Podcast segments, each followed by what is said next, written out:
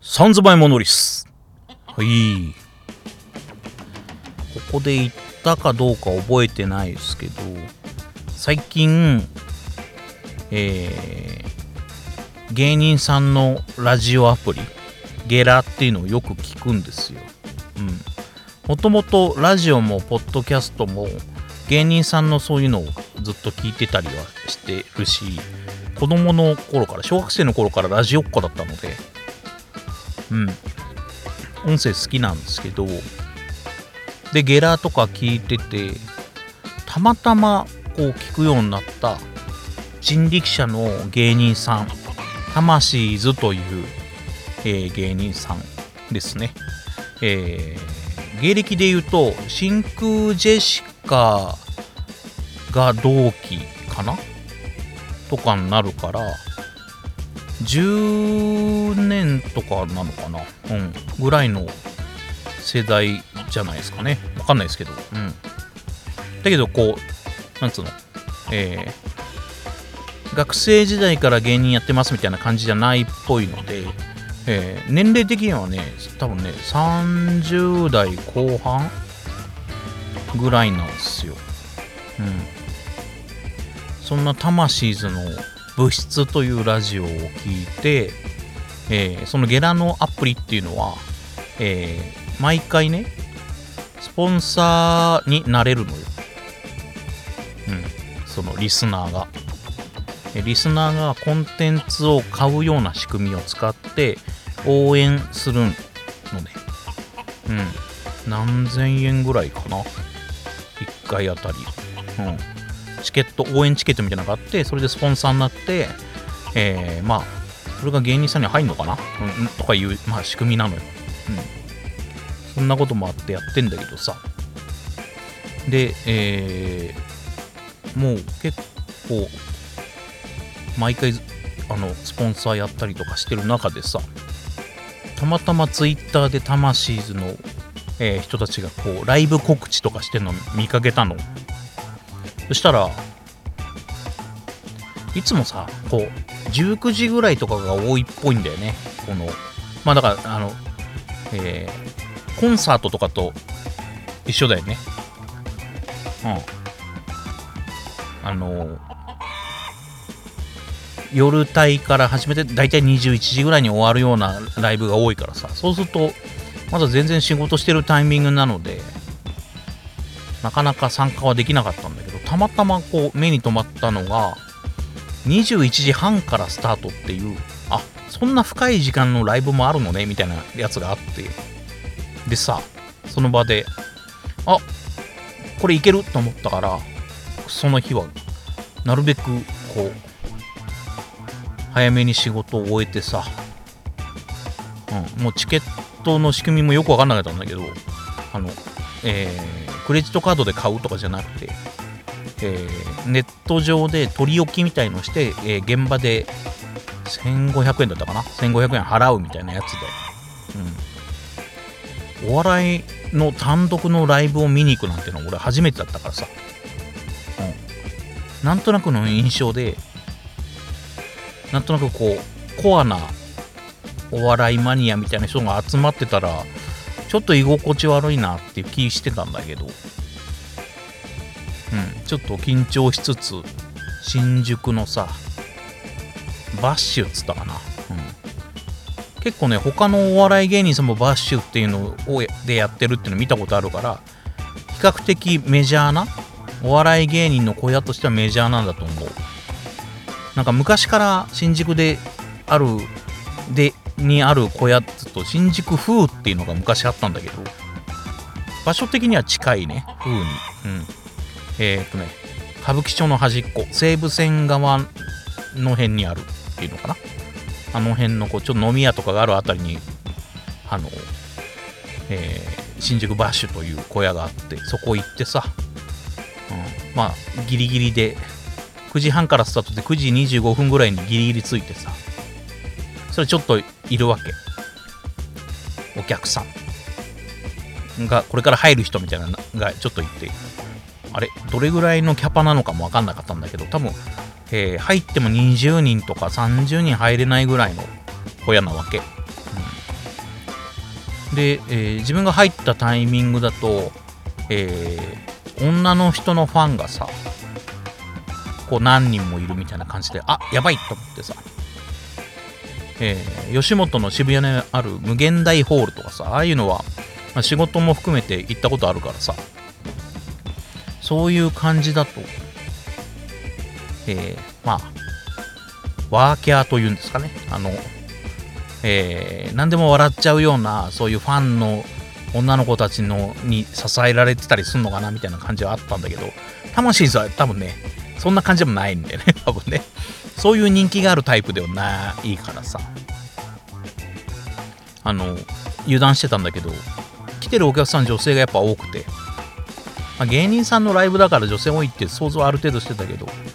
とはいえこうキャーキャー言われたら嫌だなっていう感じがあったんだけどえー、ライブが始まるもう直前になって男性の人が2人ぐらい入ってきたかな、うん、来てあちょっと安心みたいになって。まあまあで座ってさ、うん、端っこの方の席に座りたいなと本当は思ったの。体もでかいしさ。真ん中辺に座ったら邪魔かなと思ったんだけどだけどこれお笑いのライブを見に来てる人の特性かもしんないけど端っこから埋まんのね。みんなお金払ってあのライブ来たんなら一番前行きゃいいのにっていう気はするんだけど端っこから埋まってる感じはあってまあしょうがないかと思って真ん中辺のうん。あの両隣に人がいるんじゃなくて片っぽだけ片側だけに人がいるような席にしてそしたら図体でかくてもさ周りの人が狭いような感じになんないかなと思ってそこにしたんだけど、えー、オープニングとエンディングがあってそこのオープニングトークとエンディングトークは写真撮って OK になってて、えー、ネタをガンガンやるライブだったからネタ中は写真撮っちゃダメですみたいな感じだったのね。でオープニングが始まってさこう、えー、アイドリングトークみたいなのが始まったの。で魂ズの2人が出てきてさ。うん。いつもラジオを聴いてるタムシズの部室で聞いてるのとはちょっと違うこう、えー、テンション高めの喋り方というのかな、うん、部室での喋り方も別にあのテンション低いわけじゃないんだけどもあの普段着っぽい言葉なんだよね、うん、それに比べるとやっぱあのライブはあの魂の2人からしてもこうえー、主戦場ということもあってこうちょっと高揚感のあるような、うん、テンション高めの喋り方をしてておお盛り上げるじゃないですかと思いながら見てて、うん。まあ、ネタの方はちょ、まあ、ぶっちゃけで言うと魂ズの普段の部室のトークとかってトークスキルがそんなにあるなとは思ってなかったんだけどやっぱねネタはいいね。面白かった。うん。うん、なんか初めてに近いんだけどこのライブを、まあ、ちっちゃい小屋でライブあのお笑いのライブみんなそもそも初めてだけど、うん、だけどそんなことを忘れて普通に笑ってたね、うん、マスクして笑ってくださいって言われたから。マスクしなきゃいけないんだっていうふうには思ったけどまあまあねあの、えー、5類になったとはいええー、飛沫が飛んでなんとかっていうことを避けるためにマスクしなきゃいけないのかもしれない。そんなことは気にせずずっと笑ってたね。5分ぐらいのネタを何本だろう。結構やったよ。6本7本ぐらいやったのかな。うん。おそらくだけどまあ 5, 5分ぐらいのネタ6本7本やるってことはその M1 的なさああいう尺の漫才をまあネタをかけてそれをこうまあえ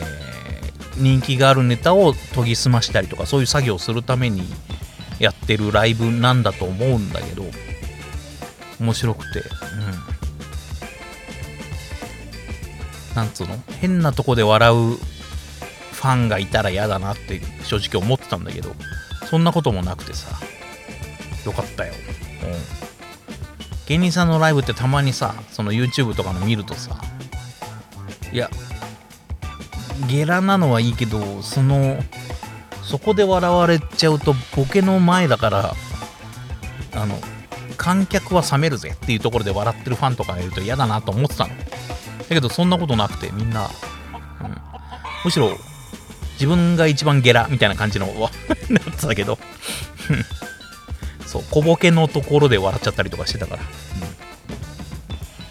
まあ楽しかったね。だからたまにこの手の芸人さんのライブとか行くのいいなと思って。うん。21時過ぎとかからやってくれたらいけるなと思いながら。はい。えー、初めての魂ズのライブ参戦なかなか楽しませてもらいました。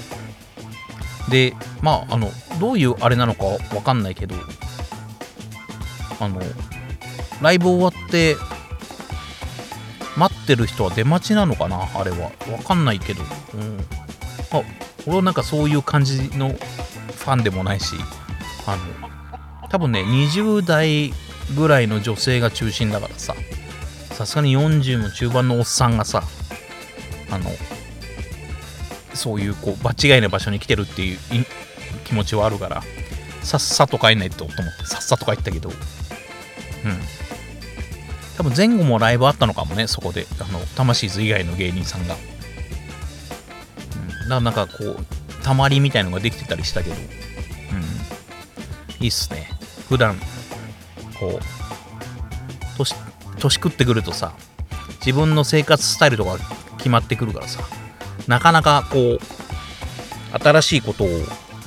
始めたりとか新しい場所に飛び込むっていうの